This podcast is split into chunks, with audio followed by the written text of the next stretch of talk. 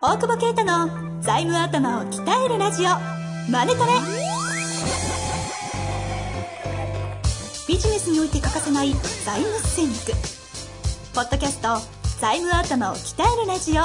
マネトレでは財務のスペシャリストである税理士の大久保啓太が経営者をはじめビジネスパーソンが知っておくべき財務やお金に関わる情報をちょっと辛辣ながらも分かりやすく解説します。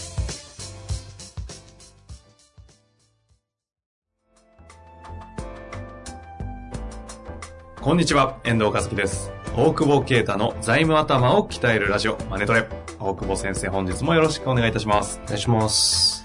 さあ、今日はですね、質問に久々に行きたいと思いますので、質問質問じゃんえ？あ、普通の？ね。普通のですねあ、あの、いただいたああ、はいはい。アンケートではなく、質問の方に行きたいと思います。はい。あいいですか？いや、なになにで特になんか、ダメって言ったらどうする？あの、何か求めますけども。いいですよ。では行きたいと思います。社長の給与はやたら高いのに、社員はスズメの涙。財務コンサルから社長の給与が高すぎるから下げないと会社がやばいですよと言われていました。それでも給与を変えない社長。コンサルを入れているのに言うことを聞かない社長ってどうしたらいいんでしょうかコンサル切った方がいいね。早いな。ここは言っとるようなんですか 前回しなかったのに。え？待って、すごい情報がすご、いふわっとしててわかんないんだけど。ただ、一つわかることは、うん社長というか経営者ではないですよね、視点は。。誰？経理おばさん？まあ、社員側でも、社長の給与高いって知ってるってことだ経理経理おばさんか。給与計算。税理士じゃないですよね。ああ、税理士なのかな？税理士とか、経理の方とか、はいはいはい。そのな何？タグですか確かにね。秘書とか。はいはいはいはい。なんでやたら高いって言うんだろう？まあ会社がやばいのか。まあそうですね、ここ一つまずポイントですよね。ですよね。会社がやばいがどれぐらいやばいかですよね。そうですよね。こでも財務コンサルがやばいって言ってるみたいですよ。で、言うことを聞かないと。聞かない。まずね、このコンサルタントはいけてないと思うんだよね。おそこに行きますか？うん。あのね、言うこと聞かないんですってコンサル言っちゃいけないよね。しかもコンサルする意味ねえから。やめた方がいい。うんうん。人変えるのがコンサルじゃん。ほうほうほう、そうきます。動かさなかったらね、解説者みたいなもんでしょ？あまあ、うちでも言うけど、私は言ってますみたいなね。言ったから何なんだよみたいな。あ、ちょっと言って。変わんねえならやめちゃえよみたいなさ。はいはい。いや、っていう、まあ、え、言って変わんねえならそこまでいや、言って変わんないんだったらさ、無駄じゃん。やめてあげた方がいいんだって。うん社長のためにも。ね、言ったことが何かに生きてるんだったら、うんうん。でそれが社長のはこの人から見て、意味ないねって思ってる。まあ、もしそうじゃなくて、なもしかしたら会社がやばいから、どうせ下げてもやばいから、あの、高い給料取って、個人資産を隠してる可能性があるじゃない。はいはいはい。それだったらこのコンサルは有効だよ。そのコンサルが意図してなかったら、コンサルとしては無能だけどね。だから、何らかの役に立ってるんだったら、あのやっとっていいけど、社長側からしたら言うこと聞かなくてバカじゃないのって思ってんなら、切ってるはずだから、それでもつけてるというところは、確かにこの社員なのかもしれない目線で言うと分かんないところですよね。そう、言うことを聞いてないわけじゃなくて、聞いてるんだけど、違うことを考えてるのか、動けないのか。で、動けないとしたら動かせないコンサルタントは無能だっていう、コンサルに厳しいんですよ。そこはね、厳しいですね。まあそうですよねそれは。同業ですまあ、からね。同業というか、やっぱそういう仕事だからね、結果出させないといけないじゃない、はいはい。ねでだ出せないなら出せないって、えー、言わなきゃいけないからさ、なんか。あ最近なんかそんな感じだよね。最近そんな感 もうだって結果出せる人だ、財務のコンサルで言ったらさ、結果出せる人と出せない人がいてさ、じ。うんうんやっぱビジネスモデルがこう確立してる人とか、その、ちゃんと出口戦略があって、そこに向かってやっていくみたいなところに、両輪として財務戦略かますから、上がるわけで。ええそれない人にはできないよってやっぱはっきり言わないと、なんか設立して大したビジネスモデルもないのに、ね、財務コンサル入れたらできるようになると思われても困るんで、あ、悪口っぽくなっちゃった。なってないです。なんだけど、いやだからビジネスモデルちゃんと作ってくださいねって話で、そこから財務戦略機能するから、うんうんで、えーまあコンサルディスはいいんだけど、えー本当にその、給与が？社長給与がねの給与が？、えっ、と、やたら高いのが問題というより、やたら高いと思われるような社風が問題なのかなっていう気がするけどね、こう聞いてると。そうですね。うん。あもう、ーうんそこに来ましたか。そう。で、えー再生目線から言うと、はいえー社長の給与は僕は下げなくていいかと思って。ほうほう。えーさっき言ったみたいにもう危ないんだったら、最後社長取れなくなるから、社長はちゃんと金を、また逃せとは言わないけど、ちゃんと取れるうちに取っといて、その後またリスケするするなりなんなりで、になるわけじゃないですか。うんうんそういう意味では、その、優先順位として止める、まあ、あこれ銀行とか聞いてんだった。やば。うん。手手遅れ、手遅れです。行きましょう。だって先に銀行止めた方がいいじゃん。あ、言い切りました。いや、そうだよ。あだから下げろって言われるよ。やたら高ければ。でやたら高いかどうかは誰が決めてんだっていう話で、うんうんね、その、役員給与どうしたらいいですかってやっぱり質問すごいあるけど、そりゃそうですよね。ここ、答えなさそうですしね。本当にあるって。あるんですか？うん。だから出口戦略だって話。来、あの、出口戦略っていうか、だって死ぬんだからさ、大体一番長く生きたって、大体わかるでしょ？自分の両親とか考えたら。はい保険屋さんそういうのやってくれるんじゃん。あああいうさ、保険売るためだけにちゃんと利用した方がいいよね。いくつまで生きて、そうそうそう。だから障害的にこれが必要ですと。そうすぐ保険、保険売ってくるけど、うんまあそれはそれで使うところもあっていいけど、そうじゃなくて、だったら役員給与をいくら取ってたら、何年大体働くって決めてるわけじゃん。うんうん肩こきってすんだよ、もらっていい。あの、こちらの解説しなくて大丈夫です。いや、音入ったから。入ってませんでしたよ入ってないの。こきってなの。まあま失礼しました。あ。で、えー、そしたらさ、例えば、まあ MA でもいいけど、いくらで、首回すなっつって。ちょっと面白がってんじゃん。ちょっとちゃんとやって。あの、はい。だから、えっ、と、いくつまで売ろうとかこう考えるじゃないですか。ええええでまた理想論かもしんないけど、でも大体決まるわけよ。で、いくつまでで、どんぐらいの生活水準で子供がいるなんとかで、そことの逆算じゃないですか。うんで、やってみるってことだとは思うんですよ。少なくともそれは算出して、いくらぐらいお金が欲しいから、っていうのをやるとまた安心するじゃないですか。ええ出口と一緒にその、いつも会社の出口というかオーナーの出口とその自分のライフプランとこう統合してね、そうすると今の役員給与決まるはずだ。はいまあ、机上だって言うかもしれないけど。で、それをオーナーとしての資産形成としての出口と、そうそう会社として、この法人格としての出口と、ここは切り分けてまあ、法人格の出口は基本的にはないので、そのご運行さんだから。と方向性はあるけど、うんで、オーナーとして株の譲渡なのか、えー証券なのかと、えー入ってくる役員給与退職金。だって、そんな多くないわけですよ。中小企業のオーナーがキャッシュが入ってくるポイントっていうのは。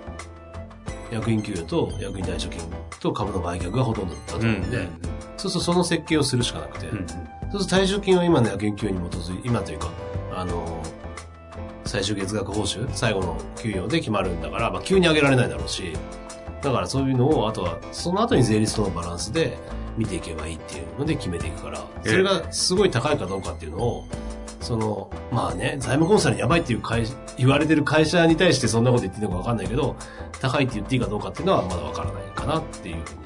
ああ。でそれこそ設計、ライフプランの設計次第で、そう、でもそれ、それでね、会社がやばい状態は良くないと思うよ。だから、まあでも今の話は一旦その、やばいの話を置いて、役員給与の考え方の話ですそうよね。そうそうそうそう。そうするといくら必要なのかがやっぱ、ね、見えるので。うん。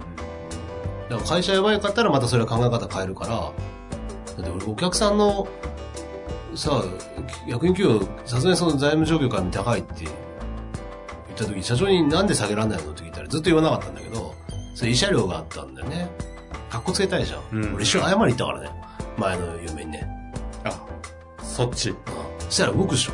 下げざるを得ないでしょ。へっていうぐらい。そんなことがね、そういうことがあるんですね。まあ、若かったからね。今もまだお若いと思うんですけど。だから、そう、何か理由があるかもしれないっていうことですよ。ある意味ね。そう、今下げない理由は、すげえ回復するのが見えてるかもしれないし、逆に。今までこうみやられててきてうん、社の役員給与を、まあちょっと言葉としてあれですけど、うん下げさせるというか、もう下げろとここは、うんっていう決断に至る時って大体どういう条件の時とかにそもそもそういう下げることってあります？あありますよあります。もちろん。はい。だその、あれだね。まあ、銀行に協力させるために、ある意味そこは下げないと仕方ないんじゃないのみたいなところは出てくる。姿勢、ポーズですね、ポーズとまでは言わないけど、ただあ。、その、前提が崩れないようにはやるけどね。そ体感のね。だから生活できないぐらい下げたって、どうせ役員貸付金が出るだけなんだから、うんうんだからどこまで落とせるかはちゃんと努力しなよって言うけど、ただそもそもその、それで回復が見込める場合ですよね。今一時的に悪くて、はいその先の回復策がある時にポーズとしてやる。で、まあもしかしたらこの人は見えてるから別にこのまま高くてもいけるって思ってるかもしれないし、うんうん。で、えー下げて、でも下げてもダメなんだったらダメなんだよね。あの、変な話。ビジネスモデルがもう回復できないとか。であれば別に下げようと下げ下げまいとあんまもう関係ないって思うんだよね。関係ないって言い方変だけど、まあそのまま、なんかすげえ喋りづらい話だったりするね。いやいや、でも、すごい聞きたいところですよね、ここは。教えてあげないよ。いやでもそのなんか、後で取れなくなるんですよね。うんうん。うんうんうん。まあまあ、全体考えながら、下げないって選択肢もあると思う。そうですね。まずね、でも日本人、この人が多分ね、特殊なんであって、まず日本の社長って自分が下げるもんね。ああ。いやいや、偉いのよ。そういうもんですか、下げたり、給給取んなかったりするのよああね。ほうほでも取んないとね、精神的に結構参ってくるからね、やっぱそういうのを見ちゃうと、なんとも言えないところではある。で、グローバルスタンダードみたいな話で言うと、日本の社長さんの給料が安いみたいな話で、よくなんかこう、まあまあでも、上場企業の話とかだったりす。るかもしれないです。けど。でもまあ、そのね、一番、まあ先にやりやす。いし我慢してるそういう美学でもあるんだろうけど、うんそうす。るとその、家族が暗い顔になってね、こう負のスパイラルがこう生まれて、あんまりいいことも起きないかもしれないっていう、いつも一方であると思うんで、うん。それよりはね、まず金融機関さん待ってもらうとか、なんかね、銀行さんに聞いてほしくないね。いや、社長下げなきゃダメですって言って。そうそう。まあでもね、それで立ち上がって回復していって最終的にまた。そうそう、最終的にそうなればいいので、それが何が最適かってことは結構、個差で違うんですよね。その時の現状の、そのビジネスモデルも含めた財務状況とかね、鑑みていく話でしょう。うん一概に今言ってるのはそあのそこだけ部分だけ取られるとね、そうそうそうそう本本気で返さなくていいみたいになりますけど、そういうことではないというのは、そこは多分リスナーの方々皆さん分かってくださってると思うので、いやいや、そこ、そそこを覆すと、大前提がね、いう感じです。まあね、難しいね。やたら高いとかもね、どうなんだろうね。でも、一個最後に先ほどおっしゃってましたが、この、まあ、仮にこの方が社員という立場だったとして、うん。その社長が、なんかどういう理由かはわかりませんけど、こう、もらいすぎてて、なんか私たちやってらんないよねっていう、このモードはなんかちょっとこう、財務とはまた別の観点で。多分その会社潰れると思う。え？なんとなく。おあんまりいい感じがしないよね。うん。それがそう言われちゃってる時点で。うん。うん。やっぱ再生した会社はね、社長下げようとしてもね、そんな下げないでくださいって言ってるよ。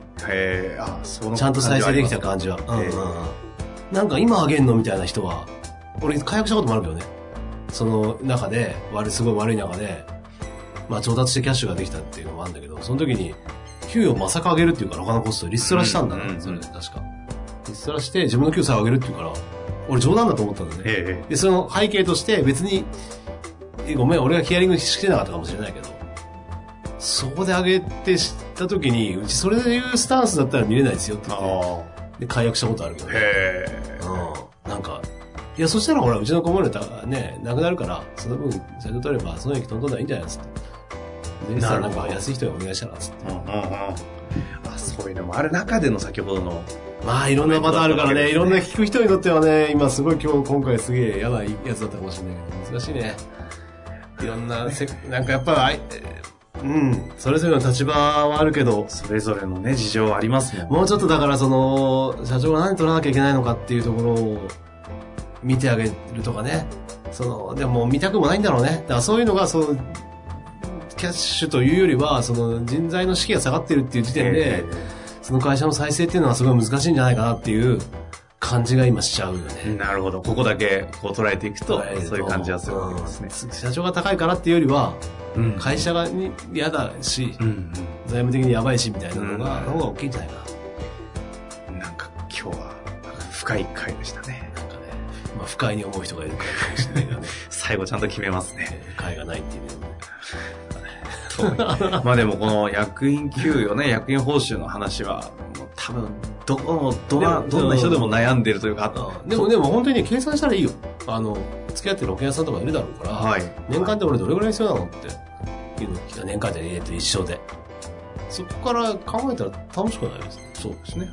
で未来の話ですねで取れない、今でもそうは言ってもこんな取れないから、まあ、それを税理士さんに例えばぶつけると。それこんぐらいいるんやと。こんぐらい取っていかないと、俺はちょっと幸せには生きられんと。